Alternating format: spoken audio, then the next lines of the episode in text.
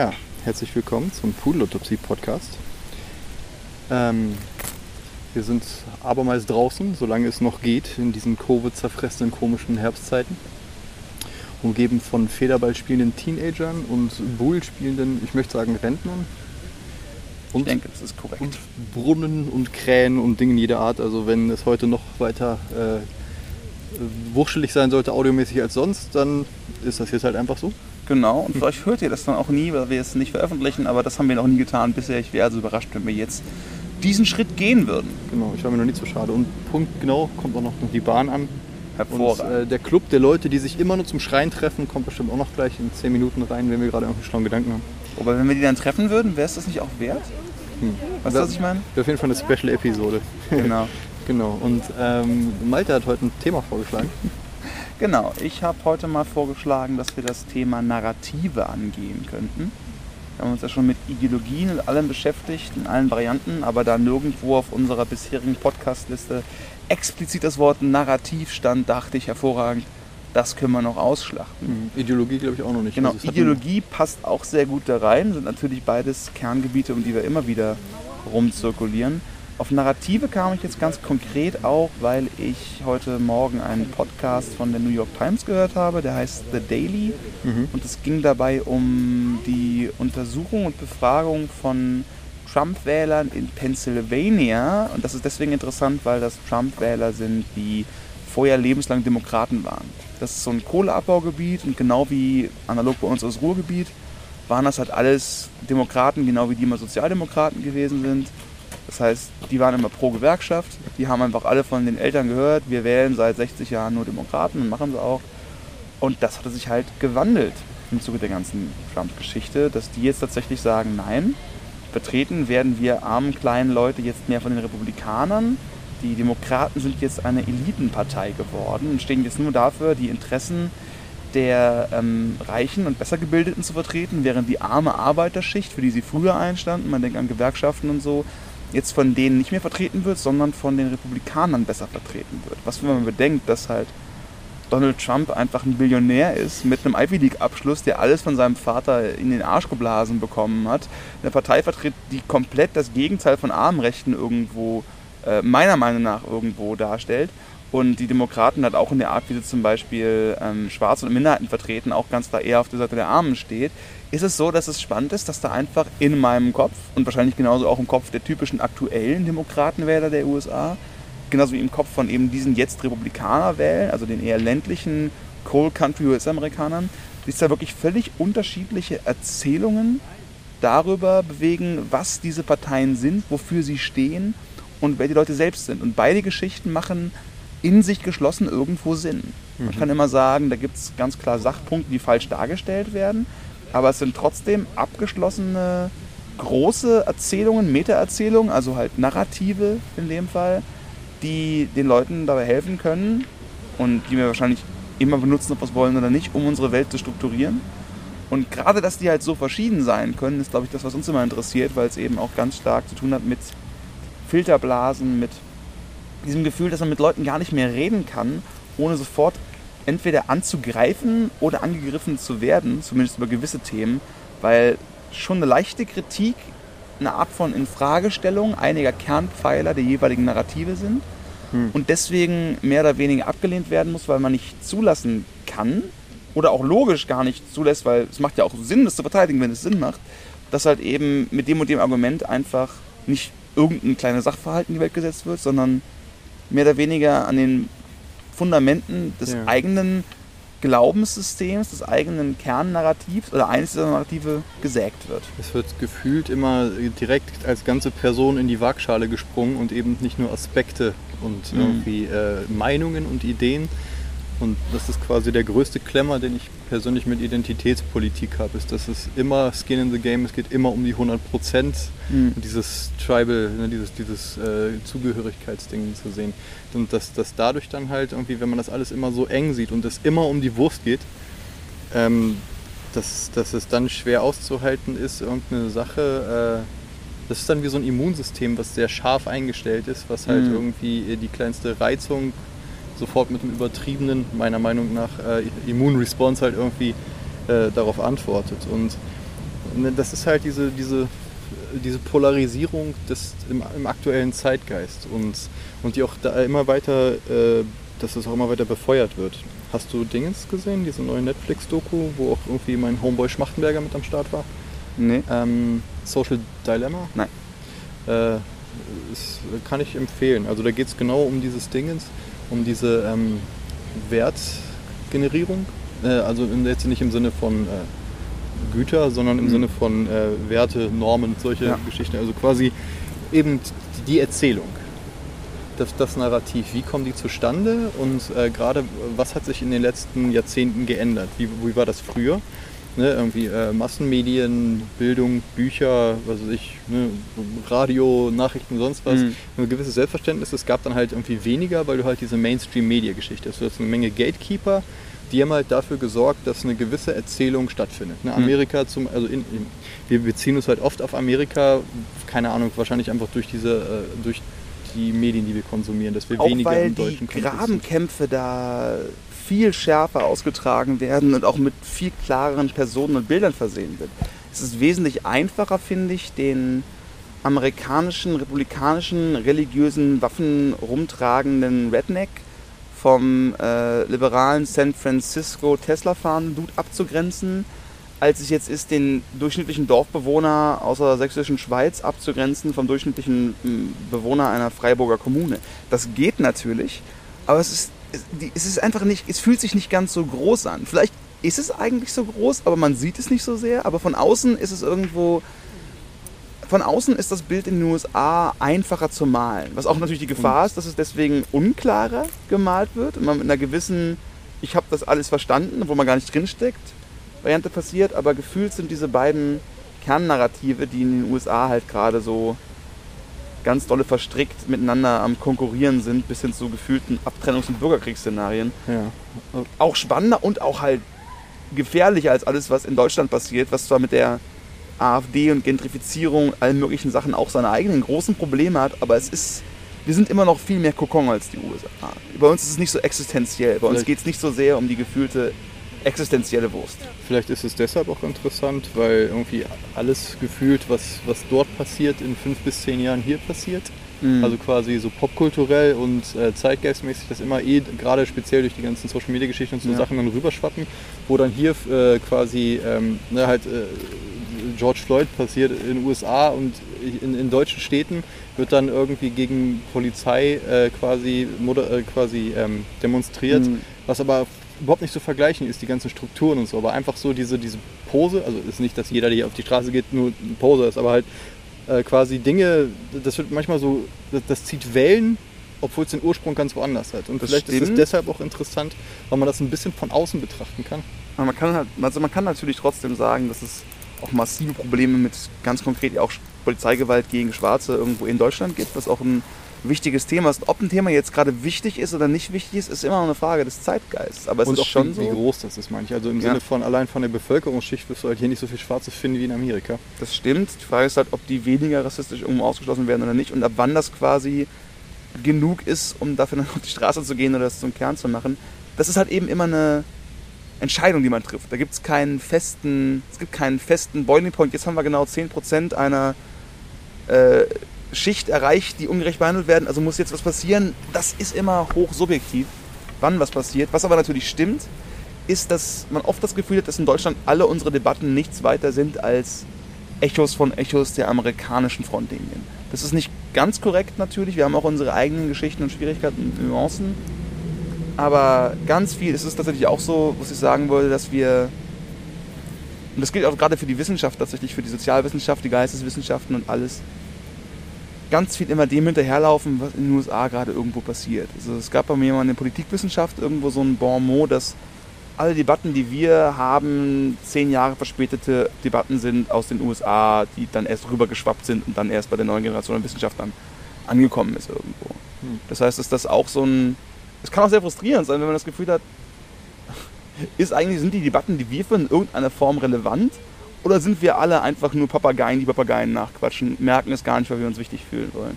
Das, das lässt dann eh an, äh, also die Idee ist irgendwas relevant, das ist ja eh schon diese, das kommt auf die Erzählung an, die man sich selber Wenn man jetzt die Erzählung hat. nimmt, dass halt, ich glaube, Uri Gallo oder so hieß er, der Schwarzafrikaner, der halt äh, einfach in einer Untersuchungshaftzelle verbrannt ist und nie irgendjemand dafür irgendwie zur Rechenschaft gezogen ist, verurteilt worden ist oder auch in Untersuchung zugelassen worden sind.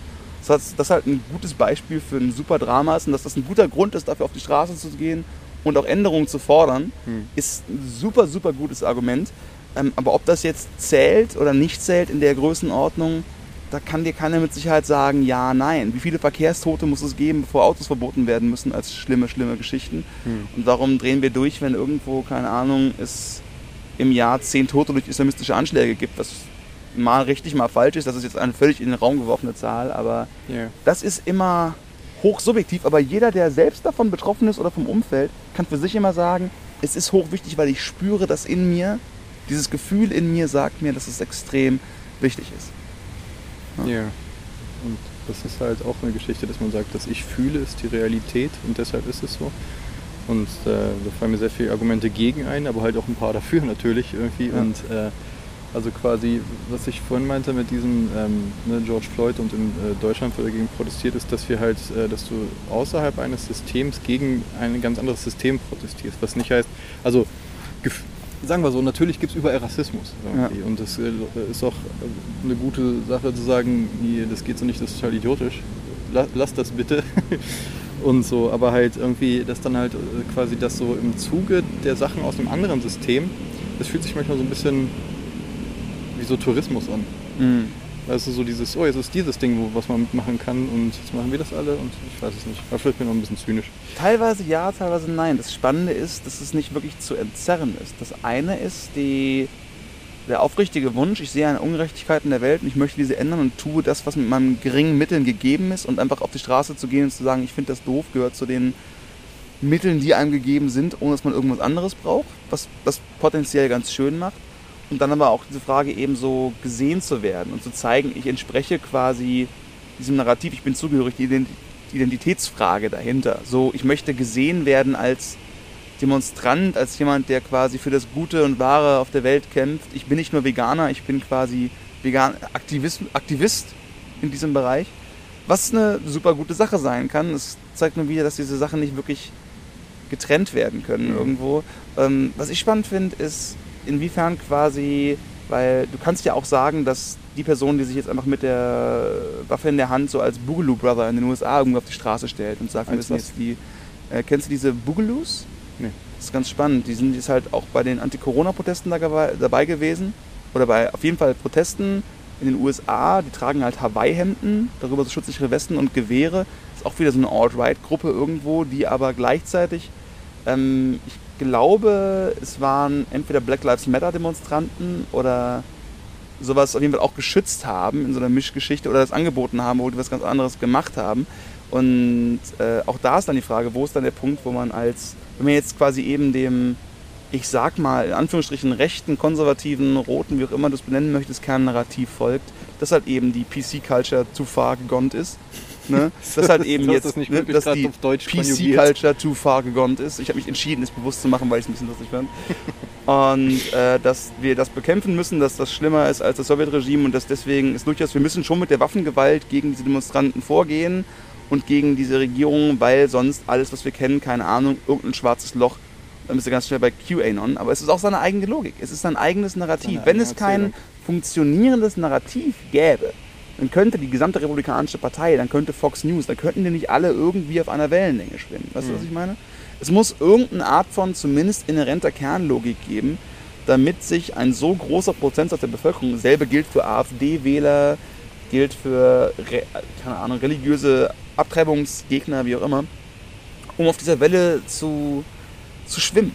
Und ich stelle mir dann die Frage, gibt es bei diesen Narrativen sowas wie einen logischen Ansatzpunkt oder ist es immer befindlichkeitszentriert? Ist es, ist es am Ende so, dass genau wie quasi bei diesem Gefühl von, ah, es fühlt sich irgendwie doof an, wenn die das machen, dass sie irgendwie auf die Straße gehen und in Deutschland gegen was demonstrieren, was in den USA passiert ist, oder das Gegenargument, es fühlt sich irgendwie doof an, wenn man nicht auf die Straße geht, um gegen diese von mir so wahrgenommenen, zutiefst ungerechten Sachverhalte zu demonstrieren. Also gibt es irgendwo gibt es quasi den Facts Don't Care About Your Feelings Hebel? Gibt es irgendwo den Punkt, an dem man ansetzen kann, wo man sagt, ich habe jetzt recht, weil Fakten? Oder ist es immer nur Befindlichkeit? Das ist schwer zu, ich, ich glaube, es ist unmöglich, da einen Punkt zu sagen, zu setzen und zu sagen, so ist es, weil genau das ist ja die Frage. Das ist ein bisschen Mhm. diese Escherhand, die sich selber zeichnet. Weil äh, natürlich gibt es viele Dinge, von, wenn man selber erstmal, also dann wir wieder mal beim guten alten Klassiker Kahnemannsches schnelles und langsames Mhm. Denken. Ne, irgendwie das, das schnelle Denken, also zum Beispiel mein erster Impuls, wenn ich hier Leute auf der Straße sehe, die halt gegen irgendwas protestieren, was in einem anderen äh, quasi Land passiert, außerhalb des Systems, Mhm. fühlt sich das erstmal ein bisschen verirrlichtert an. So dieses, Mhm. okay, und was, was, was, was hat jetzt die Polizei in Niedersachsen damit zu tun, dass da George Floyd erschossen wurde? Ja. So, und äh, da, das ist erstmal so ein Gefühl von, ah, weiß ich nicht, was ich komisch finde. Wenn ich dann länger drüber nachdenke und dann sage, also ne, das schnelle Denken jetzt Mhm, nicht, mhm. dass ich mich eine Woche hinsetze, sondern einfach Ja. so, okay, ich setze mich dann eine Minute und denke, ja, aber es macht schon Sinn, gegen systemische Ungerechtigkeit, egal wo man ist, pauschal zu demonstrieren. Äh, ja, klar. Und dann kommt man wieder zu der Frage, die wir, glaube ich, in, in einem anderen Podcast hatten. Was bringt Demonstration überhaupt als solches? Und äh, ist das ein probates Mittel? Ändert das was? Kann man überhaupt was ändern? Ist der, ist der Fakt, dass du da- auf die Straße gehen kannst, Teil des Ventils, damit nichts passiert? Muss es Gewalt geben? Ist Gewalt zu verablehnen, äh, abzulehnen? Ja. Und das sind tausend Fragen. Es, dieser Pulli ribbelt irgendwie so auf. Was ich spannend fände, wäre, dass es genau umgedreht ist. Du hast halt einen Sachverhalt, wie zum Beispiel, dass in den USA irgendwas passiert dein erster Impuls ist, dein schneller Kahnemannscher Impuls ist, ich muss jetzt was machen. Das geht nicht, weil diese Ungerechtigkeit dich entweder angeht, du es so empfindest, du es gehört hast, wo auch immer es herkommt. Aber der schnelle Impuls ist, ich muss jetzt was machen. Und dann vielleicht der Langsamkeit ist, ich werde jetzt keine Fensterscheiben einschlagen, es wird keinen harten Impact haben, die Situation ist nicht vergleichbar, aber das ist quasi genau dieser sich hinsetzen und abwartende Punkt, dass der vielleicht da anders herkommt. Und wo ist da der denkbare Unterschied zwischen den Leuten, die den in großen Anführungsstrichen selben Sachverhalt sehen, ne? George Floyd in Amerika, dieses Video, und die einen sagen, ist tragisch, aber ist halt, hat mit mir nichts zu tun, ist einfach ein tragischer Mordfall. Kann sein, dass der Polizist jetzt ein Mörder war. Äh, aber das ist nichts, was mich jetzt direkt in der Form angeht, versus das ist nur, das ist der letzte Tropfen auf dem heißen Stein, wir müssen jetzt auf die Straße gehen. Und es gibt ja wirklich Leute, die haben sich dann spontan versammelt, weil sie quasi gespürt haben, dass es so eine Art Startpunkt ist. Und das finde ich super spannend, weil ist es dann so, dass wir dann wirklich überhaupt noch dasselbe gesehen haben? Oder ist dann genau dieser Akt von George Floyd durch eben die Einbettung in diese Narrative, dass das so klar ist, dass zumindest wenn man quasi sich der antirassistischen, systemische Rassismus äh, existiert in ganz starken Bereichen Debatte so anschließt, wenn das das Narrativ ist, das man für sich wählt, dass es dann völlig klar ist, dass das so ein, so ein, ein Funke ist, so ein ganz klarer Beweis dafür, dass all das, was man immer schon geglaubt hat, stimmt und jetzt geht es nicht mehr weiter, wir müssen jetzt was tun. Und dass das wirklich auch so ein schneller Impuls ist, es wieder zeigt, dass durch die Narrative, würde ich jetzt nochmal in die Welt stellen, wirklich Events und Ereignisse so sehr geframed werden, so sehr eingebettet sind, so anders wahrgenommen werden, dass es vielleicht wirklich so ist, als würden wir andere Sachen sehen. Also der eine sieht einen Löwe und der andere sieht ein Stofftier von einer kleinen Katze. Und es ist völlig klar, dass sie anders reagieren werden und beide sehen irgendwie das Ja. gleiche Ding. Das ist das Ding halt irgendwie. Äh, du siehst du den Freiheitskämpfer oder siehst du den Terroristen? Ne? Mhm. Siehst du den, äh, den Rebellen oder siehst du einfach den Chaoten halt? Und ähm, das, das, das, das, das macht es ja so interessant, was auch diese ganze Propagandageschichte ausmacht, weil alles, also nicht alles, aber ein Großteil von dem, was wir serviert, serviert kriegen, woraus wir unser Weltbild stricken, Mhm. ist, ist Medien. Ja. Ist ein mediales und äh, nicht nur da ist was geschehen, mir würde es äh, äh, weitererzählt von wegen äh, Malte, da ist der Brunnen an. Okay, Mhm. relativ leicht zu überprüfen. So, sondern das ist immer auch ein mediales Konstrukt. Und es könnte auch ein sehr tiefes Loch sein und ein gewaltig pissender Elefant, der nach oben ist. Ich, ich sehe das nicht.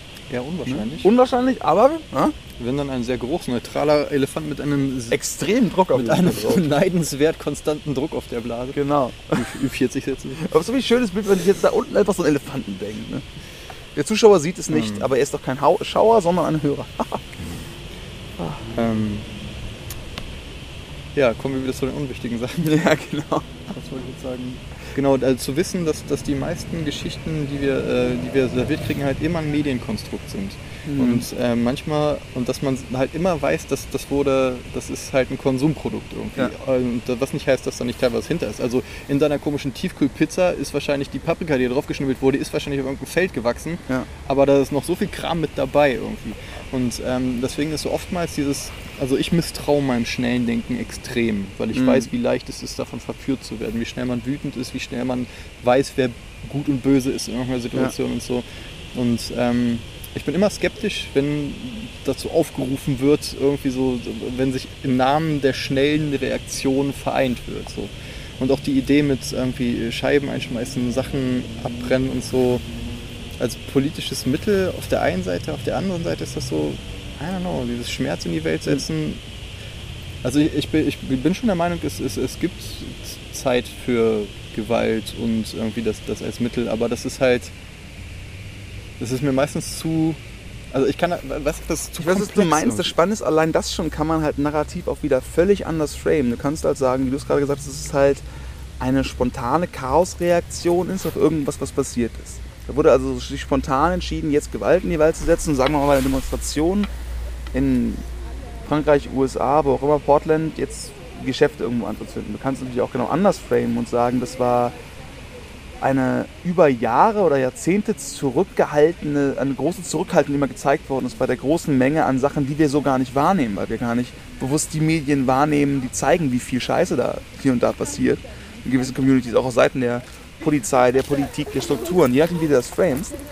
Ähm, und dass dann, wenn es dann explodiert, dass das quasi der langsame, frustrierte und vielleicht absolut desillusionierte Blick ist, dass dieses System, das man tausendmal seine Hoffnung gesetzt hat, zum tausendeinten Mal sie enttäuscht hat zum eigenen Nachteil und auf eine unmenschliche Art und Weise. Das ist dann quasi ganz im Gegenteil eine sehr, auch natürlich auch frustrierter, emotionaler, aber auch durchaus eine bewusste Entscheidung sein kann, diese Art von System nicht weiterzutragen. Nicht, dass das stimmt, aber es ist halt eine genauso legitime das, ähm, glaub, auch, Narration, genauso legitime Erzählung der Ereignisse. Ich denke halt, dass. Jo, fuck, wir werden hier gerade von ähm, Kastanien attackiert. Es wird ein bisschen unterhaltsam, wenn wir jetzt quasi, wenn mir jetzt aufgenommen wird, wie einer von uns gleich irgendwie mit offenem Mund nach oben schaut, eine Kastanie reinfällt oh, und dann mit heimlich der andere gerettet werden kann, dann ist es zu spät, der Krankenwagen und die ganze Zeit läuft das Aufnahmegerät weiter wäre so voll das dramatische Zeitendokument. Death of a Podcast. Dann, dann hätten wir vielleicht dann. mal 50 Hörer. Dann hätten wir wow. vielleicht 50 Hörer. Lohnt sich, lass uns Setz mich nicht unter Druck. Ähm, was ich sagen wollte, ist, dass diese beiden Geschichten nicht unbedingt sich widersprechen müssen, weil ähm, ich glaube halt schon, dass du halt irgendwie, ne, dieses, du hast vorhin dieses, dieses alte Sprichwort des äh, überlaufenden Fasses mhm. und letzten Tropfen oder Grashalm und Kamele, ja. was es dann hier alles gibt das, das sind ja beides durchaus, kann das ja beides der, der Teil sein. Die Frage ist halt irgendwie, okay, angenommen, ich brenne jetzt hier ein Geschäft von irgendjemand nieder, der mir nichts getan hat, der einfach nur versucht, in seinem System durchzukommen, wie sehr kann ich das verantworten? Auch wenn ich halt verstehen kann, dass man sagt, das System hat mich so gefickt, ich hm. fick jetzt zurück, aber dann halt äh, werde ich dadurch nicht. Äh, das ist halt so, ich sag auch nie, dass, äh, nicht, dass es dann nie, dass das nie angebracht ist, ja. aber es ist halt ein schweres Geschütz, was ich mir wünschen würde, was sehr durchdacht wird, bevor es gemacht wird. Was ich da auch finde, ist, dass dann da quasi, wieder auch ganz klassisch aus der, ich sag mal, ich, ich sag jetzt mal, ich behaupte jetzt einfach mal aus der narrativ gegenüberliegenden Seite. Was ein bisschen zu einfach ist, weil es nicht so, du musst so zwangsweise ein anderes gegenüberliegendes Narrativ haben, um irgendwas abzulehnen. Das, äh, kurz als Disclaimer, das machen wir sowieso immer. Genau, das machen wir Podcast. sowieso immer. Wir haben meistens irgendwie, dass mhm. wir nicht unbedingt eine Meinung vertreten und so sind, sondern wenn ich merke, Malte geht in eine Richtung, gehe ich diskuti mhm. dis diskursiv, wie auch immer, so sind, genau in kurz. gehe ich halt der Diskussion wegen ein äh, bisschen stärker in die andere Richtung und du machst das Gleiche, damit es einfach ein interessantes Spannungsfeld gibt. Ne? Deswegen äh, das nur so als Disclaimer. Aber erzähl weiter. Genau. Bevor jetzt die Nazi-Vorwürfe kommen. Das nicht direkt, aber in beide Richtungen halt äh, folgendes. Äh, man kann natürlich auch sagen, dass du halt genau diese Art von langwierigen Prozess hast, diese Wut. Und dann hast du halt einzelne Chaoten, genau wie halt eben die Polizisten sagen würden, einzelne Bad Apples, die halt rassistisch sind, die sich entscheiden, ob dieser hochlegitimen, vielleicht ein bisschen neben dem Gesetz existierenden, aber absolut gerechtfertigten großen Demonstrationen und großen zivilen Ungehorsamsgeschichte, dann hast du Einzelne, die dann Feuer legen und plündern. Die sind aber die jetzt quasi zu sagen, das ist der Fall, das sind die Personen, die für die gesamte Bewegung stehen und für alles, was dahinter steht, das ist eine quasi eine völlige falsche Charakterisierung und macht es sich zu einfach. Und natürlich, was ich damit meine, ist, du kannst halt genau das Gegenargument auch sagen, halt, das ist keine systemische, rassistische Gewalt, sondern ja, es sind, es sind viele Beispiele und das ist auf jeden Fall Mist, aber wir sind auch sehr viele Menschen, wir sind sehr viele Polizisten. Ab wann die Grenze erreicht ist zu, das ist systemisch oder das sind Einzelfälle, das gibt es einfach nicht. Es gibt keinen klaren wissenschaftlichen Punkt, der sagt, ab so und so viel Prozent ist es jetzt systemisch. Das heißt, dass viel von der Kritik an Situationen auch durch quasi das eigene Narrativ geframed wird in der Form, dass es die, würde ich mal sagen, im breiteren Kontext negativen Outlier, weil Sachen kaputt machen von anderen Leuten ist in der Regel negativ. Egal, ob du jetzt als Polizist jemanden zusammenschlägst oder erschießt oder irgendwas als Antifa irgendwo verbrennst oder da irgendwo Nazi irgendwo im Krankenhaus reinschlägst. All das sind argumentative Outlier, die sehr gut, nicht unbedingt als Strohmänner, aber ganz klar als Extrembeispiele, die für eine gesamte Gruppe eingesetzt werden. Mhm ne, verwendet werden, um damit eine viel breitere, viel heterogenere und oft auch wesentlich vernünftigere breite Bewegung zu kritisieren und teilweise eben auch zu diskreditieren. Das Problem ist dann wieder in Diskussion, dass du, wenn du halt eben Teil dieser Bewegung bist, egal welches ist, egal ob es jetzt äh, Pro-Gun-Activists ist oder ob es jetzt halt irgendwo Antifa-Black Lives Matter-Aktivisten sind, um jetzt mal alles in einen Topf zu werfen, was vielleicht auch gar nicht zusammengehört, dass du dann sagen kannst, du bist es gewohnt, nicht ganz zu Unrecht, dass wenn jemand kommt und diese berechtigte Kritik an den brandlegenden Plünderern und an den schwarze erschießenden Rassisten übst, dass das heißt, dass du dann quasi nicht bloß einen berechtigten Kritikpunkt aufzeigst, sondern dass du dann eine unfaire Diskreditierung der gesamten Bewegung anstrebst. Und diese Unmöglichkeit aus der innernarrativen Perspektive heraus, das zu trennen, ob die Kritik, die du jetzt hörst, von wegen, das war jetzt rassistisch heißt, du bist ein Rassist, du bist ein schlechter Mensch, alles ist furchtbar und du zeigst mir nur wieder, dass du mich nicht akzeptierst, versus ich habe eine Beobachtung gemacht, dass das genau diese All-or-Nothing-Geschichte ist, von der du redest, dieses genau. absolute Diskreditieren. Und das ist halt das Krasse, dass du immer sich entscheiden kannst, in einem Narrativ etwas als extreme Ausnahme oder als Regel zu sehen. Mhm. Und ob du es so siehst oder nicht so siehst, ist oft sehr dienlich, um dann eben etwas ins eine oder andere Licht zu rücken. Das ist ein sehr guter Punkt. Ich glaube, das ist auch der Hauptpunkt, der uns an Narrativen interessiert, ja. weil all dieser ganze Radikalisierungs- und Polarisierungsscheiß passiert eben nur, wenn man Menschen nicht als Menschen sieht, sondern mit dieser Gruppenzugehörigkeit. Mhm. Weswegen ich mich so vehement gegen Identitätspolitik und auch die, die Erzählung der Identitätspolitik, dass du quasi immer Repräsentant einer Gruppe bist, also was du natürlich auch bist, aber eben nicht nur. Mhm.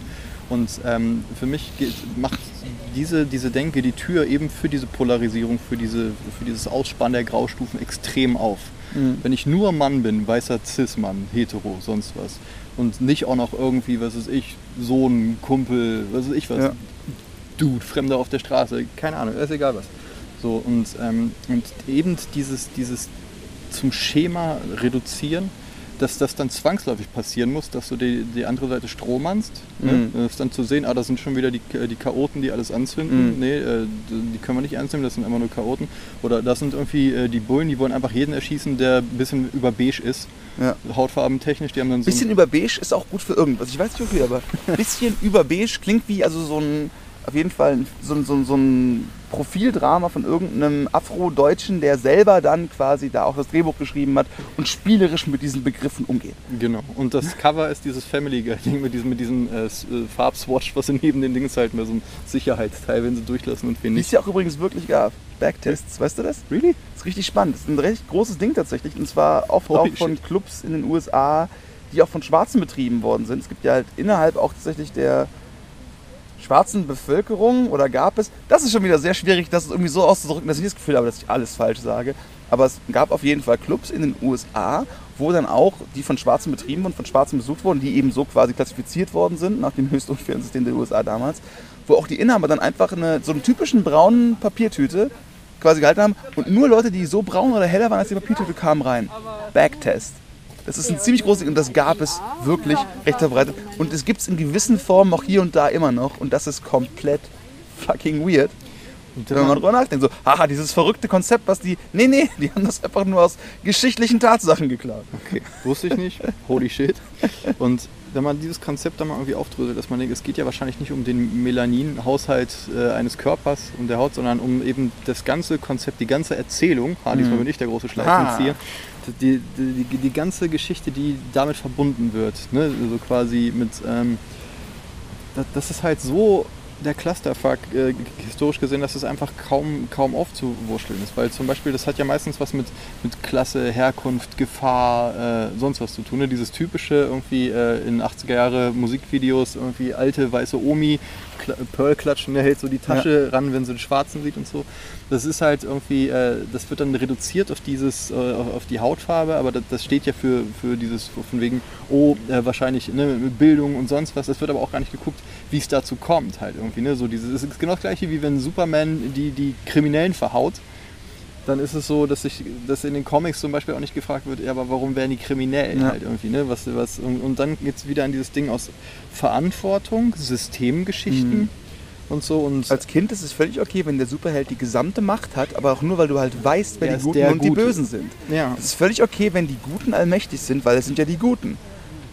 Und irgendwie kommt man aus diesem Wunschdenken, glaube ich, schwer raus. Ich empfehle übrigens auf Amazon Prime The Boys. Das, yes. das ist genau darum. Ich, ich, ich kann mit Superhelden-Shit gar nichts anfangen, aber die Serie kriegt es irgendwie hin, weil es genau darum eben geht halt irgendwie. Ja. Das sind quasi eigentlich spezielle, äh, so, so, so wie Atombomben halt. Und wer ja. darf die haben? Nur Atombomben mit eigenem Willen und eigenen Antrieb ja. und äh, Geschichten. Bla. Gott, und Atombombe mit dem Penis, die ultimative Horror genau Ich bin eine Bombe und ich möchte penetrieren. Hm. Hast du gerade Pubertät beschrieben? Ja. Well, maybe. Und ähm, The Earth is my bitch now. Come on. Ja, dieses Ding auch zu wissen, auch bei sich selbst, dass man guckt, man denkt, äh, also zum Beispiel, ne, man, sieht, man sieht so, wie Leute radikalisiert wurden. Wir hatten in irgendeiner anderen Folge dieses Down the Rabbit Hole besprochen. Mhm. Das war auch, glaube ich, ein New York Times äh, ja. Podcast ja, über halt spannend. Internet History. Da schließt sich auch der Kreis, wo ich vorhin eigentlich weiter erzählen wollte, über diese Netflix. History und History, aha. aha. Meinte ich nicht, aber äh, stimme zu. Mhm. Sondern mit dieser Doku The Social Dilemma. Mhm. Ähm, dass es eben darum geht, von wegen, wie Leute radikalisiert werden, was wir überhaupt so nennen, radikalisieren. Weil ja. Leute, die radikalisiert werden, nehmen sich selber nicht als radikalisiert wahr, sondern informiert. Also es gibt auch Leute, die das Label radikal tatsächlich total umarmen.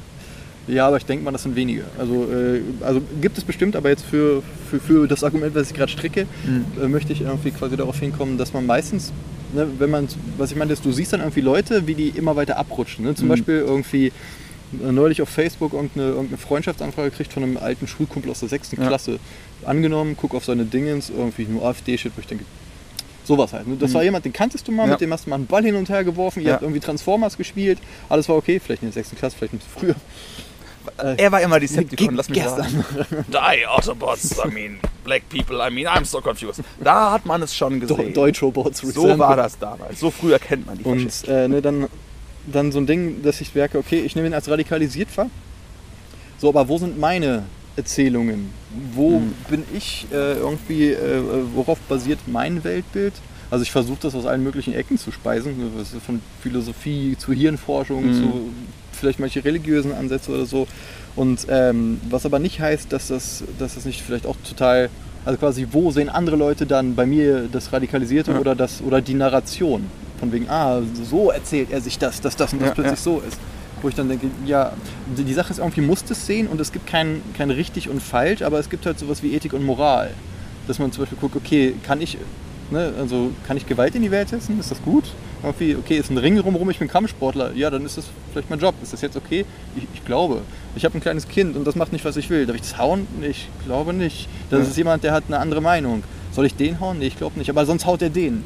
Ja, jetzt wird es super kompliziert. Jetzt, ne? jetzt so wird moralisch irgendwo verzwickt. Und dass man halt irgendwie, äh, ich glaube, was mich am meisten aufregt, ist so dieser äh, Anspruch auf moralischer, so, natürlich sind wir die Richtigen. Ja. Aber ohne diesen, ohne das Denken natürlich machen, sind wir die, die richtig sind, kannst du quasi auch nicht handeln in der Welt, weil du musst ja nach deinem Wertesystem handeln, ja. sonst bist du innerlich zerrissen. Aber wo kommt das her? Ja. Wo kommt das Wertesystem her? Wo kommt quasi diese Erzählung her? Auch dieses Nature-Nurture-Ding, ne? weil ja. zum Beispiel irgendwie dieses Ding, äh, allgemein, was man für eine Meinung von Menschen hat. Also auch jetzt einfach nicht, wenn man drüber nachdenkt, sondern einfach nur so, du gehst irgendwo lang und da siehst du einen Menschen. Und äh, schon was in einem so abgeht irgendwie. Also ich, wie gesagt, für meinen Teil weiß, dass ich recht Misanthrop im schnellen Denken bin. Ich war im Bus letztens und da war eine Mutter mit ihren fünf Kindern mhm. tatsächlich. Ich weiß nicht, ob es die eigenen waren, aber ich glaube, es war keine Tagesmutter. Die Kinder kletterten über Bussitze hinweg, waren laut, warfen mit Sachen rum. Und ich habe einfach gemerkt, dass meine schnelle Reaktion war, ich habe die Frau so hart verurteilt und in den Schubladen gesteckt. Das war eigentlich so, wow, ich kann echt, ich kann echt böse Gedanken haben. Und, und so dieses Ding, dass man halt irgendwie das so merkt, aber dann auch zu wissen, okay, aber wenn ich jetzt lang gehe, dann werde ich von anderen genauso auch wahrgenommen Mhm. irgendwie und äh, auch dann, also quasi eben nicht dieser Versuchung zu ein, ein, an, anheimzufallen, heißt das so? Anheimzufallen ist ein sehr schönes Wort und ich glaube auch passend. Der Versuchung anheimzufallen klingt sogar wie ein biblisches Original. genau. Also, dann geht es mir darum, um nicht der Versuchung anheimzufallen. ich muss das googeln, ne, wahrscheinlich. Ähm, halt diesem Schnellnicken nachzugeben, wenn ich nur sehe, dann- irgendwie, ne, zum Beispiel, wir, wir sind rumgelaufen, weil wir einen Platz gesucht haben, um draußen einen Podcast aufzunehmen. Und da waren dann halt irgendwelche Kiddies, die gespielt haben. Und das ist halt deren fucking heiliges Recht, irgendwo draußen zu spielen. Heute Das ist halt Ferienbeginn, die sind im Park, die machen alles Genau. richtig. Sind zwölf, die dürfen auch laut und doof Und, sein. und das Ding jetzt war halt, dass äh, in erster, ne, ich hatte, ich hatte einen Task, ich hatte äh, Mhm. quasi ein, Vorhaben. Suche Platz, also quasi wie, wie so ein Roboter, ne? so dieses Terminator Oder wie 2 jemand, der Ding. im Auto sitzt und einen Parkplatz sucht. Oder das, genau. Und plötzlich ist alles, was diesem Task dazwischen kommt, eine Störung und eine bodenlose Frechheit und eine göttliche Satane, sa satanische Heimsuchung irgendwie äh, und eine Zumutung sondergleichen. Dass mir das geschieht. Teufel geschickt. Genau, so. Und das ist so, äh, dann aber auch zu wissen, wie gesagt, dass, dass diese schnelle Stimme im Kopf, die gerade irgendwie so der kleine Hitler mit der Machete, Ja. Der gerade nicht kriegt, was er will, dass das bockige Kind, was sich auf den Boden schmeißt Ja. und mit äh, rumtrommelt. Und dann auch zu sehen, okay, da höre ich nicht drauf. Und ich verzeihe mir auch, dass ich das habe, weil das ist im Endeffekt eine Verletztheit, weil ich mich, ne, quasi, das Mhm. ist g- so, wenn alles okay ist, dann bist du, ja, das sind Leute, bla bla bla. Und, und wenn du schon merkst, dass du diese Anspannung hast, so dieses, dieses, äh, dass man denkt, okay, ist das, ist das gerade gerechtfertigt oder nicht? Zumindest sich die Frage stellen. Ne, angenommen, ich werde Mhm. gerade von irgendwie äh, 30 Leuten mit Schwertern irgendwie massakriert, dann, dann ist es vielleicht legitim, dass ich finde, dass die vielleicht nicht so ganz cool sind. Ich weiß nicht, ob es vielleicht legitim ist. Aber ja, so. wer weiß, was ich gemacht habe. Aber tatsächlich, die Frage nach der, ist es legitim, ist dieses Gefühl, ist, dieses, ist diese Einschätzung legitim oder nicht, ist auch ganz zentral für das Konzept von einem Narrativ. Ja, ich, aber ich, wie- ich habe du ja oder nein ich hab nämlich heute fünf Minuten Wikipedia-Artikel über Narrative gelesen. Ich bin stolz. Das ist für unsere Recherche, Recherche. Hintergründe würde ich sagen, ein kleiner Rekord. Fünf Minuten Wikipedia-Recherche, Pudelautopsie goes Harvard, würde ich sagen. Und da war eben ganz schön, dass halt die Unterscheidung, also in der Theorie halt von einem Narrativ und einer Erzählung, was ja eigentlich beides dasselbe Wort ist, weil Narrativ ist ja halt das lateinische Wort für Erzählung schlicht und ergreifend Also ich benutze sie auch. ist in der Unterscheidung, dass halt eine Erzählung wirklich das Gesprochene ist, die Geschichte, während das Narrativ so eine Metastruktur ist, die vor allen Dingen auch Legitimität hat in ihrem eigenen Kontext. Ein gutes Beispiel für ein super starkes Narrativ ist äh, Neoliberalismus, unser ganzes, unser ganzes Wirtschaftssystem, kapitalistische Produktionsweise und dass es gut ist, dass Handel gut ist. Und ja, es ist zwar ungerecht von der Verteilung her, aber immer noch das beste System und anders würde es nur zusammenbrechen. Also Propaganda. Ge- genau, aber trotzdem hat es doch eine gewisse Legitimität. Da gibt es Wissenschaftler, die das machen. Unsere gesamte Gesellschaft basiert darauf. Und auch wenn wir unseren Planeten zerstören, viele Leute verhungern und obdachlos sind, kann man immer sagen, ja, aber es wurden absolut so und so viele aus der Armut gehoben. Unser Lebensstandard ist super gut. Das heißt nicht, dass es damit zu tun hat, aber es ist ein sehr, sehr gute Erzählung, es ist ein sehr gutes Narrativ, das in der Beziehung grundsätzlich die kapitalistische Produktionsweise quasi nach dem Abzug von allem Pro und Contra ein Net Plus ist für die menschliche Entwicklung Mhm. versus Net Negativ. Ähm, muss es aber nicht sein. Aber trotzdem hat das so eine gewisse Legitimität, dass wenn du halt bei uns hingehst und sagst, ich möchte den Gesamt, ich möchte das Konzept von Eigentum abschaffen, das ist schon schwierig. Ne? Weil dieses Konzept von es gibt Eigentum, das hat eine gewisse Legitimität. Man muss halt sagen, das hat keine definitive, zwingende im Universum verordnete Säule, wo man sagen kann, ja, die gibt's einfach nicht. Aber es ist tradiert, es ist lange, lange schon da und man wird ein bisschen so, hast du einen Sockenschuss, wenn das in Frage gestellt ist irgendwo drin. Wenn du aber wiederum quasi dich in marxistisch-theoretischen Kreisen bewegst und dann sagst, wir müssen den Sozialismus einführen, all das, wir werden aber niemals Eigentum abschaffen können. Ist auch so, hä? Das macht überhaupt keinen Sinn, was du da erzählst. Weil das ganze Kernnarrativ der kommunistischen Erzählung ähm, von eben der Abschaffung des Privateigentum, beziehungsweise es lebt von der Abschaffung des Konzepts des Kapitals. Natürlich, also des Einsatzes von, des Besitzes an Produktionsmitteln, sie müssten in die kollektive Hand reingehen, was auch eine Form von Eigentum irgendwo, würde ich mal behaupten, ist. Und dass dieses völlig legitime, völlig klare Konzept von, also du kannst nicht wirklich denken, dass Kapitalismus völlig schlecht ist, weil guck dich um, versus du sagst, du kannst nicht wirklich glauben, dass Kapitalismus gut ist, weil guck dich um. Das sind beides zwei völlig legitime Sätze, wenn man die Welt in seinem eigenen Narrat- Narrativ entsprechend geframed hat. Das ist ganz Ja. spannend. Dieses, warum ist es so, schau dich um. Du musst nur einen Blick in die Welt werfen und du siehst es. Das ist genau wie dieses Beispiel mit, du siehst halt ein Ding und siehst es völlig anderes. Mhm. Oder, oder was man eklig findet oder was nicht. Ja. Käfer essen, also quasi, was davon ist halt die kulturelle, das kulturelle Narrativ, was dich geprägt hat. Ein Vater, deine- der sein Kind schlägt. Du kannst das kommen. Du kannst, das ist immer doof, aber es gibt auch so, das ist ein Vater, der die schwere Bürde auf sich nimmt, seine eigene Liebe zu überwinden, um sein Kind physisch zu erziehen, damit es in der Welt funktionieren kann. So wurde das und wird global immer noch viel in Deutschland auch von vielen Leuten genauso geframed. Das Narrativ ist, es ist wichtig, dem Kind durch Schmerzen, weil es lernt nicht anders zu zeigen, wie es ist. Ist, glaube ich, wissenschaftlich komplett widerlegt in allen denkbaren Varianten. Das ist, stimmt also schlicht nicht. Es ist trotzdem eine legitime Geschichte, auch weil einfach man selbst geschlagen worden ist. Und Ja. das Bild des intakten Vaters, das wahrscheinlich wirklich vielleicht auch gut gemeint hat, schwer zu sagen, wichtiger ist als dieses Bild von irgendeinem Typ, der mal eine Umfrage gestartet hat und der sagt jetzt, das ist anders, als wie du es gezogen bist. Vielleicht sogar, dass Fehler gemacht worden sind in deiner Erziehung. Dass also quasi das Narrativ immer auch mit sowas wie einer, ich will sagen, wie einem, einem kohärenten Bild der, also ein Selbstbild, aber auch einem Elternbild einhergeht. Ich glaube, das, ist auch viel. genau, also das ist zum Beispiel, äh, äh, für Kinder ist es leichter, die gesamte Schuld zu schultern, wenn irgendwie der Haussegen schief hängt, als auf die Idee zu kommen, dass die Eltern nicht perfekt werden. Ja. Hatten wir, glaube ich, auch in diesem Scheidungsding und Ja. dem ganzen Kram. Und äh, Gabor Mate schreibt da viel drüber, Homeboy. Äh, dieses ganze Trauma-Ding. Und wenn man dann halt sieht, ähm, wie viel, dass du quasi Narration oder Narrative nicht von Identität trennen kannst, Ja. aber trotzdem dabei das so sehr äh, versuchen, das so im Hinterkopf zu haben, dass du es immerhin versuchst, dran anzuwenden. Damit Ja. ist, glaube ich, schon eine Menge gewonnen und bei dem gleichzeitigen Wissen, dass es nicht geht. Das ist wie den Mond besitzen wollen halt irgendwie. Ja. Schön poetisch, geht aber irgendwie nicht. Ja? das, äh, wir sind kurz vorm Space War. Ich werde ein bisschen vorsichtig. Naja, also im Sinne von, äh, ist ja eh so diese Man Geschichte- kann ihn besitzen, wenn man genug Raumschiffe hat. Naja, es ist ähnlich wie, wie Geld oder so halt. Ne? Das ist ja auch wieder ein Konzept, auf das sich geeinigt wird. Eine Erzählung. Wir glauben alle, dass es Ja. so ist, weil es so ist und deswegen funktioniert das. Ja. Und Geld das- ist sowas wie ist ein Vertrauen. Versprechen. Es ist alles, Genau. alles ein reines Und, Vertrauensversprechen. und deswegen, äh, und ich glaube, dass viele von diesen neuen äh, Narrativen, gerade durch Social Media eben, da, weil, ähm, um das dritte Mal anzusitzen bei dieser blöden Doku, von der ich eigentlich immer erzählen will, bis mit irgendwelchen Elefanten Apropos, was ist eigentlich Oh, mit dieser. Doku passiert? kommst. Okay, das war eine Vorlage. ähm, nee, sag ich nicht, das meinst jetzt. Ah, bitte. Nun gut. Nee, ähm, ich glaube, das ist, ähm, also das ist auch ein bisschen der Tenor dieser Serie oder dieser Doku.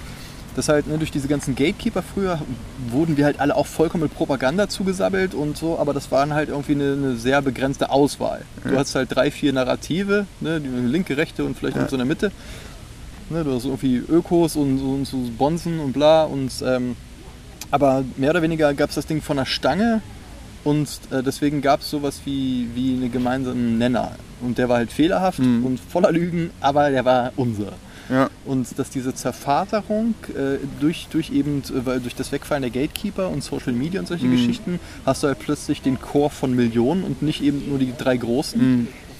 und ein Algorithmus, der darauf abgerichtet ist, wirklich, äh, äh, ähm, der, der viel, viel schneller ist, als menschliche Hirne je sein könnten. Und quasi äh, gab es ja hier dieses Oxford, bla bla, äh, die, diese ganze, nee, Google Analytics, nee, wie heißt das, diese Analytics-Geschichte, Apply the Magic Source, wo jemand, du gibst den, dem Algorithmus irgendwie Zugriff auf dein Facebook-Profil Mhm. und der sagt dir mit super hoher Wahrscheinlichkeit, was du wählst, wer du bist, wie deine Sexualität ist, all der Keine Ahnung, noch nie von gehört tatsächlich. Auf jeden ähm, mu- muss ich mal suchen, das war ein recht Ja. bekannter Skandal. Ähm, auf jeden Fall, ähm, an dem anderen Ende sitzt halt dieser Algorithmus, der nur dazu da ist, dich mit Sachen zu bespielen, um dich zu engagen, um Ja. damit du weitermachst. Und das ist ihm also und aber mit der Logik, dass wenn zum Beispiel du fährst auf der Autobahn, da ist ein Autounfall, du guckst, dann sagt der Algorithmus, oh, gucken ist gut, hier nur Autounfälle für dich. Ja. Und nach dieser Logik her äh, sind wir halt quasi vollkommen äh, in, in diesem Wettrüsten, äh, in diesem Amygdala-Wettrüsten halt Mhm. vollkommen dem ausgeliefert. Das Ja. sind fünf oder sechs großen äh, Silicon Valley Geschichten, die halt komplett die Narrative spinnen. meine, wir haben in einer Zeit, wo quasi alles frei von lauten Medien waren, als wir vielleicht gerade mal Bücher hatten, haben wir es trotzdem geschafft, irgendwo uns die Köpfe einzuschlagen. Aber Und wenn man jetzt bedenkt, dass halt eben quasi plötzlich quasi wir inmitten von wahnsinnigen Marktschreiern stehen, ne, die uns alle ins Ohr brüllen Ei, ei. Ich glaube, es ist anders als heute. Ich glaube, wir finden auch irgendwie, selbst wenn wir halt irgendwie nur zwei Erzählungen haben, ne, wir sind irgendwie zwei Naturvölker, Ja. die äh, Lolox und die Borax. Das klingt, glaube ich, irgendwie wie irgendwelche. Ich frage mich, komischen inwieweit sich tatsächlich Narrative gegenseitig schärfen. Also wenn, ja, in, ob es in quasi so eine Art Opposition von, zu irgendwas muss es immer sein. genau, ob es so eine Art von Tendenz zum gegenseitigen Abschleifen gibt. Ich denke, du, also so eine Art von gesellschaftlichen, sag ich mal, Megatrends, dass du immer irgendwie so eine Art von, du hast Sachen, die sich ein bisschen überlappen, aber sie haben ein bisschen Trendschärfe. Sie haben der Algorithmus, und sagen wir jetzt mal den inneren menschlichen Algorithmus, schiebt dich hier und da den einen nach rechts, den anderen nach links. Und das gilt quasi für fast jedes Themengebiet. Und irgendwann hast du so eine Art von Clash, der entweder eine Sezession bringt oder einen Krieg oder, oder vielleicht doch wieder eine Art von Entspannung. Die Frage ist nur wie. Ganz spannend. Ja, es ist halt, sobald es nur zwei Arten von Farben gibt, von T-Shirts oder sowas. Ne? Ja. Rot, rote Shirts gegen blaue Shirts. So, Ja. Das hatten wir, glaube ich, schon mal, deswegen haben wir andere Farben genommen. Genau.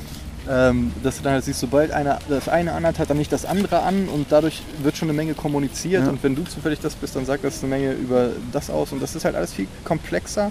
Und durch diese Be Bewältigungs-, äh, diese Komplex Komplexitätsbewältigung Mhm. Ist das einfach so verlockend, auf diese Dinger zu springen. Und was aber halt neu ist, ich meine, du hast recht, wir haben uns auch früher die Köpfe eingehauen, aber ich glaube anders als heute, weil irgendwie diese, diese was man postfaktische Zeit. Unsere Hämmer sind jetzt dampfbetrieben.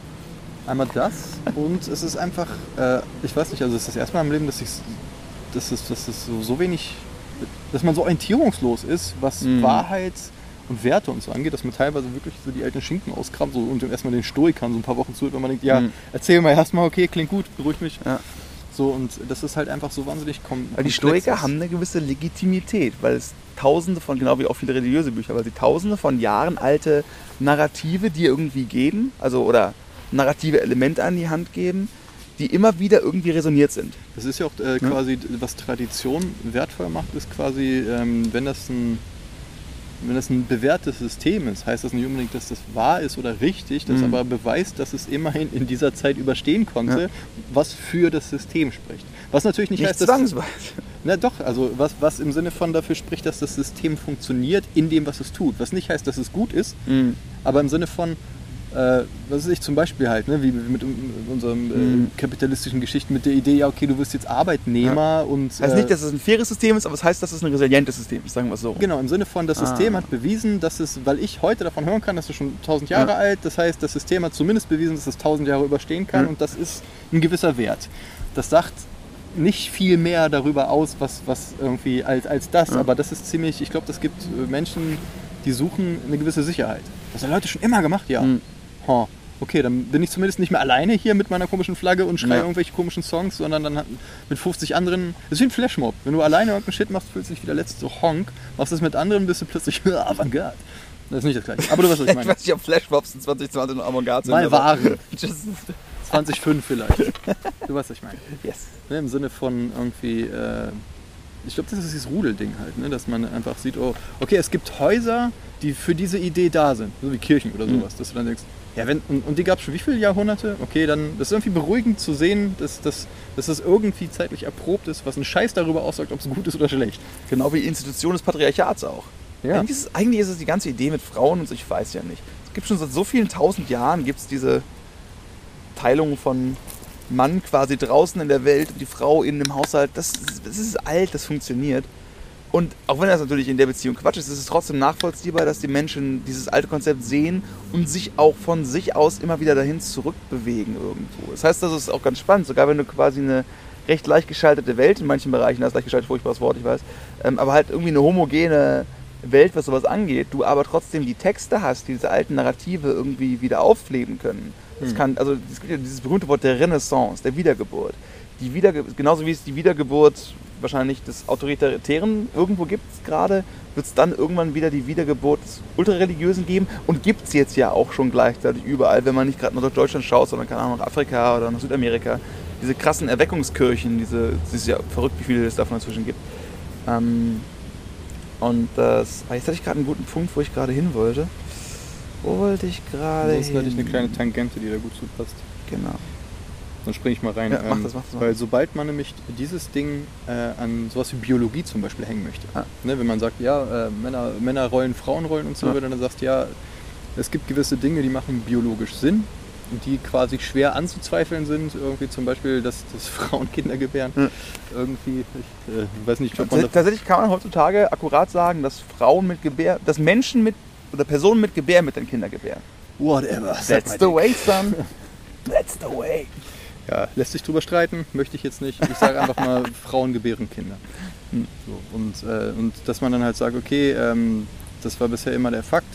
Und dann kann man halt sagen, wann bist du bei diesem Biological Essentialism? Schwieriges Mhm. Wort, ne? Diese, diese biologische. Sag doch, biologischer Essentialismus. Ging ging mir um das Problem, dass da so viel SSS drin war. Ich wusste, dass ich stolpere und dachte, essential ist leichter als essentiell. ne, und dann zu sagen, okay, ähm, können wir vielleicht gewisse Sachen über die Betrachtung von Natur und Biologie lernen? Ne, zum Beispiel, wie es immer hieß, ja, Chromosom, entweder XY oder XX, Mann, Frau. Okay, ist jetzt hart umkämpft. Und ähm, teilweise weiß man auch, okay, das, das, die Debatte ist vielleicht offener, als mir das bewusst war. Ja. Nichtsdestotrotz muss ich auch nicht jeden Irrsinn mitmachen und quasi dann zu gucken, gibt es Dinge. Die Debatte ist offen, aber das ist Irrsinn. Ha. Ja, aber, aber das ist wieder der Punkt, ab wann ist was halt irgendwie. Ich finde halt irgendwie die Idee von wegen, weiß nicht, also Es dieser, ist dieser, auch, das dieser ist komplett framebar. Du kannst dich entscheiden, ist es. Also, sagen wir Seite. so, ich bin halt ex- extrem genervt von diesem Tumblr.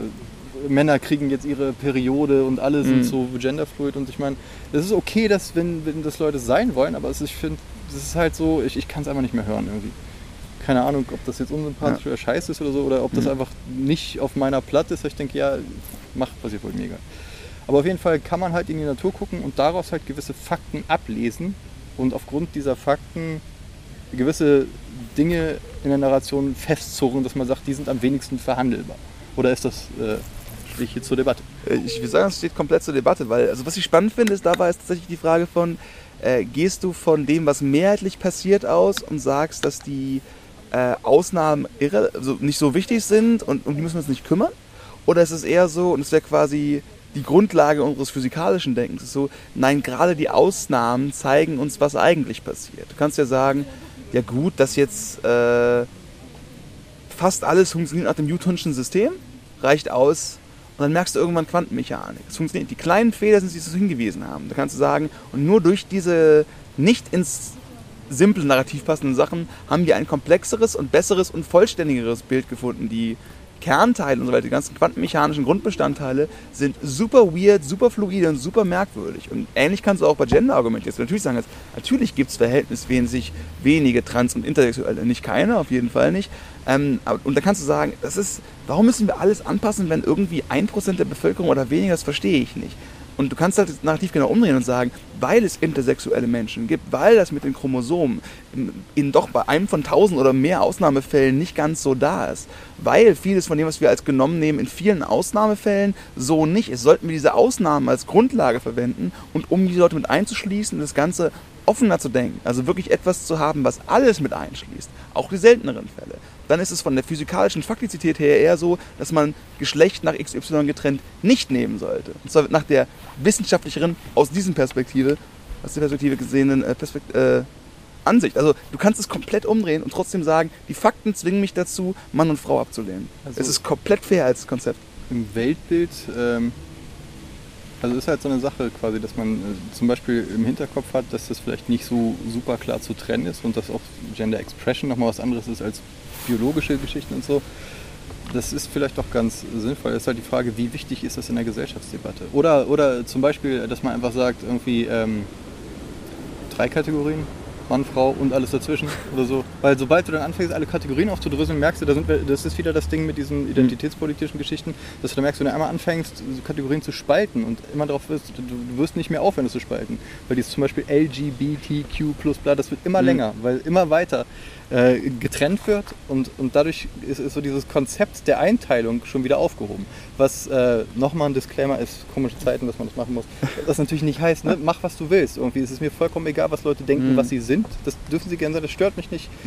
Jeglicher Ausdruck irgendwie, lebt einfach euer Leben und gut ist. Also ne, das ist jetzt, das kommt nicht aus, Mhm. aus, einer, aus, aus einer hassenden Ecke und ich bin kein, nein, essentielles, es muss Mann und Frau geben. Also es ist, von mir ne, wie gesagt, also Mhm. ich habe damit keinen Klemmer. Die Frage ist, was für Forderungen werden an die Gesellschaft gestellt und wie wichtig ist das für die Gesellschaft? Ich meine, es ist auch wichtig für, für Leute gesehen zu werden, auf der einen Seite. Auf der anderen Seite, äh, ab wann ist es halt irgendwie eine selbstverliebte Geschichte, dass man die Welt mit sich weiter voll machen will und hat dann ein Ding, worauf man die ganze Zeit pocht. Und da würde ich wieder sagen, dass das auch wieder eine Frage ist aus dem Narrativ genommen und ich ordne dich jetzt mal auch aus der eigenen Aussage ein bisschen, auch wieder ein bisschen überspitzt, weil wie du selbst sagst, Disclaimer, Liebe für alle Leute und macht, was ihr wollt.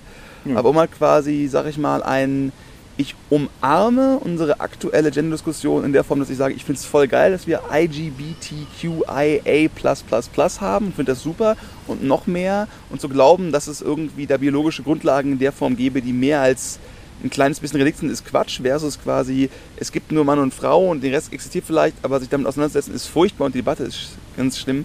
Auch das ist wieder diese Form von, ähm, oder ich stelle es einfach mal äh, argumentativ, dass man sich da wieder quasi, was wollen die, wo führt das hin? Ja, du hast einzelne Personen, die wahnsinnig damit rumnerven, wahrscheinlich nie zufrieden sein werden. Aber sind das die Vertreter der breiten Bewegung? Sind Gibt die Leute. Eine breite Bewegung?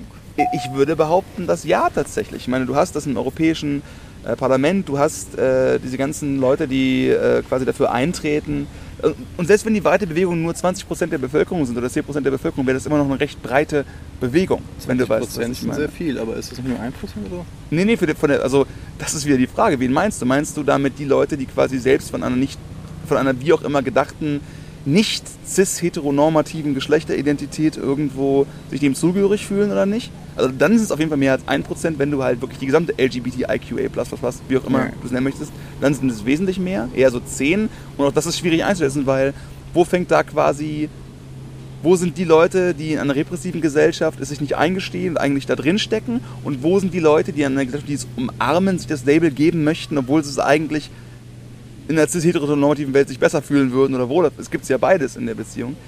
Dass man aber auf jeden Fall sagen kann, dass die Wahl von ich gucke mir quasi an, dass hier, was wollen die, das ist zu viel, das muss enden, das ist zu krass und zu weird, das wirkt wieder wie die, oder kann zumindest so interpretiert werden, wie die Auswahl eines Extrems in einer an sich viel breiteren Bewegung, genauso wie ja auch zum Beispiel man jeder feministischen Bewegung unterstellen kann, wenn gesagt werden, alle Männer sind potenzielle Schweine oder alle Männer sind furchtbar, alle Männer sind Rapists, da kannst du halt dieses All-Men-Ding sagen, was in der Beziehung stimmt, dass du sagst, so viele Beispiele von Mistmännern es auf jeden Fall auch gibt und von einzelnen Mistaktionen, zu sagen, dass deswegen alle so sind, ist nicht richtig, weil ihr euch die Negativbeispiele auspickt und die quasi generalisiert auf die gesamte Geschichte. Und das kannst du immer aus jeder narrativen Perspektive anwenden und genauso eben auch auf die ganze LGBTQ-Bewegung anwenden, dass du eben sagst, das ist schlimm, warum ist das? Und du kannst sagen, oh, das ist voll super, sie wollen nur, dass sich alle besser fühlen, genau das, was du sagst. Aber du fokussierst dich auf die einzelnen Nervbeispiele, die es sicherlich gibt, und verallgemeinerst das dann. Ja, jetzt, wir müssen jetzt konkret werden, was genau man meint. Also wenn man mhm. zum Beispiel sagt, äh, geht es um Rechte von Transpersonen. Das, das ist halt nichts, äh, natürlich. Mhm. Weil ich bin für Rechte für jedes Individuum. Mhm. Und ähm, ich habe halt, wie man vielleicht mitkriegt, einen Klemmer mit dieser Identitätspolitik als solche, dass du halt irgendwie immer in Gruppen denkst. Und, mhm. und, wenn du anfängst, Gruppen zu spalten, zerfasert irgendwann alles, weil sich das immer weiter spaltet, weil es dann keinen Weg nach unten gibt. Einfach von der Logik her. Das was heißt nicht heißt, dass die Inhalte der Bewegung was ist, wo ich jetzt gegen würde, sage, das ist schlimm oder das nervt. Mhm. Also mich nervt der hysterische Ton, aber nicht nur bei Genderkram oder Politik als solches, mich nervt generell der hysterische Ton der Welt mhm. gerade. Also quasi das, das Ganze, jeder schreit, haut drauf und heult rum. So, ja. Das geht mir vollkommen auf die Nüsse irgendwie. Und ähm, deswegen ist so diese Idee, dass ähm, wenn wir die komplette Komplexität von allem sehen, ja. sind wir vollkommen überfordert so, ja. und, und machen irgendwann dicht. Und diese Gefahr sehe ich bei vielen Sachen. Und dass dann halt geguckt wird, irgendwie, äh, ne, dass, dass Leute eine Interessensvertretung haben für Dinge, die sie interessieren und auch Rechte einfordern, finde ich total legitim. Mhm. Aber ich weiß, dass ich auch nicht überall mitmachen muss und, mhm. ich, äh, und, und dass, dass ich deshalb nicht auch sofort der Feind bin, wenn mir Sachen egal sind. So, warum sollte mich das interessieren, was du mit deinen Geschlechterzeilen machst? Mhm. Leb einfach, ist mir egal. Halt irgendwie. Und wenn das aber schon als Zeichen genommen wird des, mhm. des Antagonismus, dann ist irgendwas falsch gelaufen. Aber wird das von allen so genommen? Nein, oder nicht von allen, aber es wird auch genommen. Und das ist mhm. das Ding. Das ist, du machst gerade das Gegenteil, dass du quasi immer äh, äh, mhm. quasi das immer verallgemeinerst. Mit, mhm. Natürlich sage ich nicht alle das und das. Ich bin ja, auch ja, ja. nicht gegen äh, diese Geschichten. Aber es ist total legitim zu sagen, finde ich, dass man halt, äh, dass man findet, dass gewisse gewisse Sachen einfach so einen hysterischen Grundton haben irgendwie und, und Mhm. dass so, dass, dass dadurch halt viel, durch dieses ganze Gebrülle viel Ohren taub werden, Ja. habe ich das Gefühl. Also geht bei mir so. Ich habe einen totalen Überdruss, was äh, Aktivismus angeht und viele Dinge, weil einfach so viel überall ist, dass ich immer denke, das, so und dann, was macht man? Was, was kann man aktiv machen? Was kann ich als Mensch in der Welt Mhm. machen? Außer halt sagen, okay, ich versuche Leuten gegenüber fair zu sein, meinen scheiß schnellen Kahnemanschen Denken Mhm. irgendwie eben nicht den Raum zu bieten und arbeite an mir, äh, so, so fair wie möglich zu sein Ja. und eben sich die Narra der Narrative bewusst zu werden. Hm. Und wenn das nicht reicht, weiß ich halt nicht, was geht. Vielleicht gibt es da sogar noch ein tieferes Metanarrativ, nämlich das, was wahrscheinlich dann nicht mehr ein Narrativ ist, sondern eine Persönlichkeitseigenschaft von, äh, bin ich wirkmächtig in der Welt? Oder ist das wichtig, was ich tue? Weißt du, was ich meine? Also was, ist es wichtig, ist was anderes, als ich kann die Welt verändern. Sowas in der Richtung. Dahinter kann sowohl ein, es ist gut so wie es ist, ich will es nicht ändern, als auch ein fatalistischer, es ist egal, was ich mache, es wird sich nichts ändern und warum sollte ich mir mein Leben vermiesen damit, dass ich versuche quasi einen Stein einen Berg hochzurollen, der immer wieder runterrollt, egal was ich mache. Sisyphus-mäßig. Und beides führt zum selben, zu quasi zu einer gewählten Inaktivität. Aber beides kommt aus sehr verschiedenen Punkten, aber trotzdem ein Kernnarrativ. Wäre, wie- versus wieder andere Leute wahrscheinlich genauso sagen würden, ich muss aktiv sein. Aus dem Narrativ heraus, ich kann etwas bewegen, das ist gut. Oder vielleicht auch, ich muss aktiv sein, weil ich wahnsinnig werde, emo sein, wenn ich es nicht tue, wenn ich vielleicht nicht glaube, dass es etwas bringt. Trotzdem steckt da auch wieder. Das meine ich dann, wenn ich sage, dass es vielleicht so ist, dass das der Punkt ist, wo man dann quasi das Narrativ verlässt und auf die Persönlichkeitseigenschaft angeht. Ne? Auf so quasi eine grundlegende Konstellation, ein grundlegendes Selbst irgendwo in der Welt sein. Und dann zu gucken, wie diese Persönlichkeitskonstellation eventuell besser oder schlechter an das ein oder andere Narrativ andocken. Weil du hast die perfekte Familie, konservativ, alles tutti, du kannst den Betrieb übernehmen und die meisten würden wahrscheinlich in diesem Idealszenario das Narrativ der Familie übernehmen. Ne? Hm. Und du wirst aber auch immer Einzelne haben, einzelne Kinder, warum auch immer, die völlig gegen alles gehen, was ihnen beigebracht worden ist. Das sind jetzt aus der Hippie-Familie, ist es der, der jetzt irgendwo Nazi wird und aus der ähm, völkischen Familie ist es der, der jetzt, keine Ahnung, bei den Grünen irgendwo äh, Politiker wird, um dann die Welt endlich bunter zu machen. Und das ist ganz spannend, weil ich dann wieder sagen würde, dass es das ist genau eine Frage von Algorithmus. Ne? Warum guckst du auf das Bild des Verkehrsunfalls versus warum guckst du auf das Bild des, des, des Katzenbabys? Und dass dieser ganz kleine Dreh, Entscheidung Verkehrsunfall, Katzenbaby, es muss nicht viel sein, aber vielleicht, so eine, vielleicht ist das sowas wie der essentielle Kern des Menschen, sowas in der Richtung. Der ist ganz klein nur, aber der, Blick, der setzt den Blick erst in die eine oder andere Richtung. Und dieser kleine Blickverschiebung kann eventuell schon ausreichen, um uns quasi auf dem Pfad in Richtung eines oder anderen bereits ausgetretenen Narrativs zu bewegen. Speziell, wenn die Algorithmen dahinter genau darauf aus sind, Mhm. dir halt immer weiter äh, extremeren Content zu Ja. zeigen, um dich irgendwie äh, engaged zu halten. Mhm. Wie auch man das auf Deutsch am besten sagt. Um dich bei der Stange zu halten. Bei der Stange zu halten.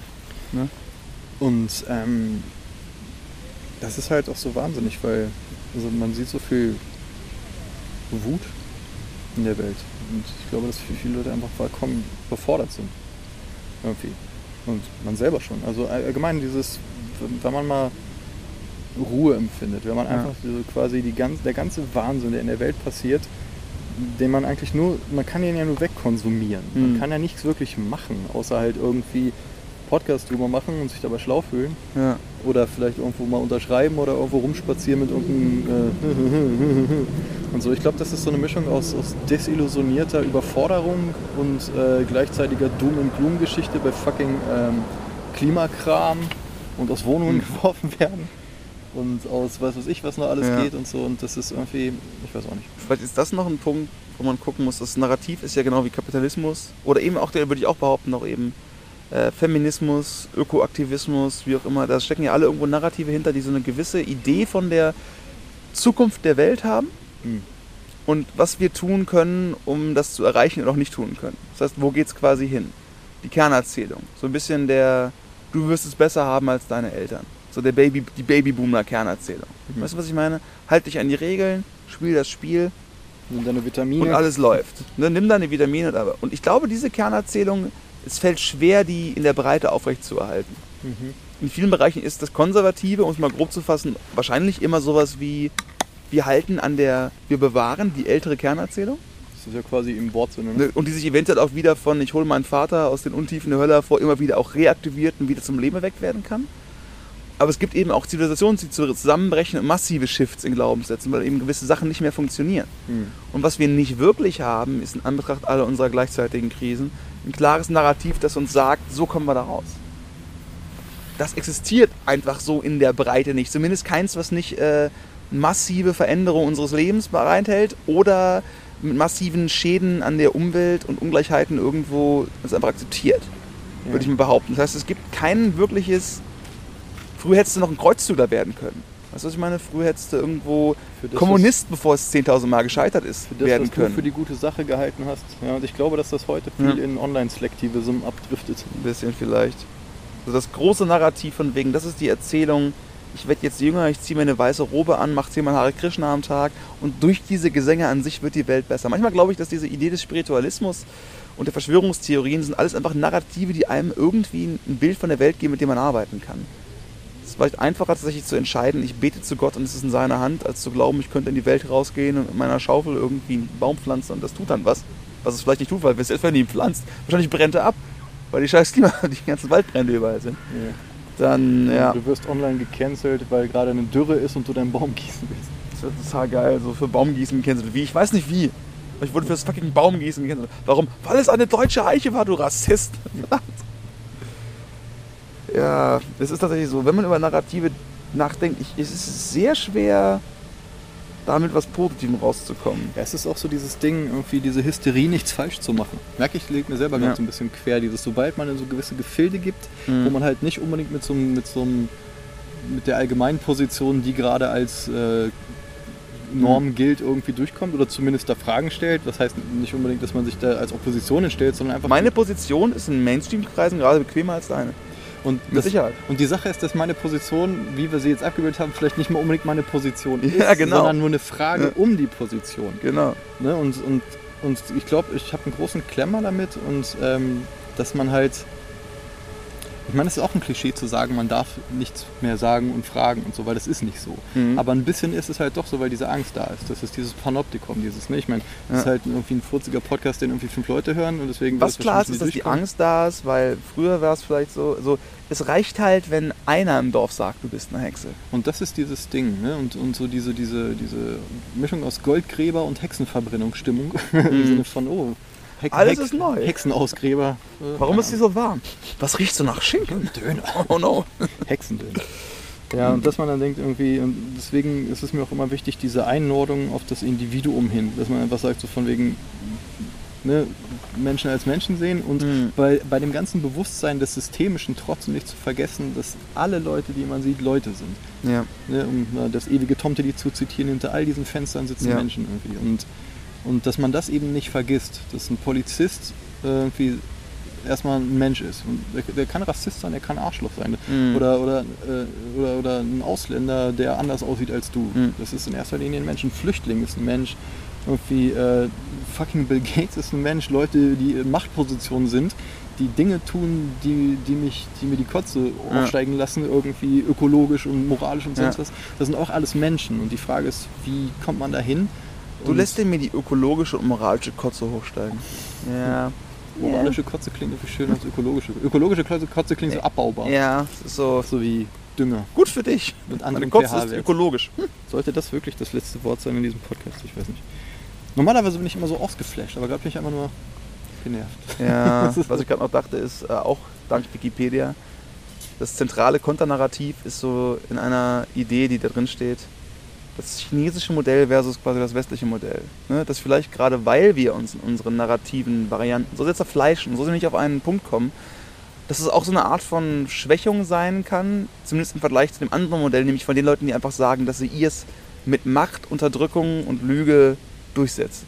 Und so sehr ich auch optimistisch sein will, ob nicht eventuell tatsächlich das, breit gesagt, chinesisch-autoritäre Modell in den nächsten 50 Jahren gewinnen könnte, ist schwierig zu sagen, weil dieses Gefühl von es ist so viel. Mir ist halt, und, und, und wenn ich einen scheiß Scharia-Law machen muss und wenn ich, keine Ahnung, äh, jetzt irgendein so einen Kommunisten-Badge mache und alle Frauen wieder angekettet werden, solange ich das, solange es irgendwie safe ist, weißt du, solange das Narrativ sicher ist und alle, die mir nicht in meinen Kram kommen, meinen ideologischen Kram kommen, weggesperrt werden, wie die Uiguren gerade oder so, dann dann machen wir das. Und es kann sein, dass so schlimm das auch ist als Idee, dass das gewinnen könnte. Zwar gerade weil es Einfach bereit ist, sich zu entscheiden, einfach zu sein und quasi den ideologisch-gordischen narrativen Knoten durchschneidet und seine ganzen komischen Schablonen dahin ballert. Und wir haben, glaube ich, gemerkt, wir dachten immer, das würde nicht gehen im Internetzeitalter, aber vielleicht geht es sogar hervorragend, gerade Genau. deswegen. Oder gerade deswegen, genau. Mhm. Tja, keine aufbauende Fazits diesmal, außer wie immer, don't be a dick. Ja, Ja, wir gehen uns jetzt erhängen. genau. Und, ja, dann, Können wir auch ein äh, Eis essen oder so. Herr Kettler, herzlichen Dank. Herr Deppern, es war mir eine Freude.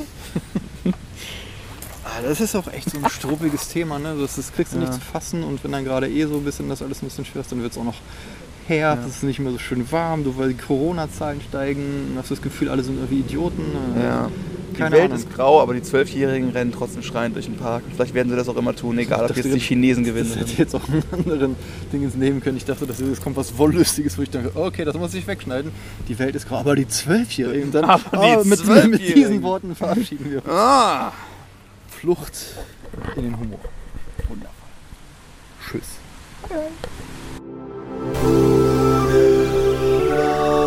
autopsy.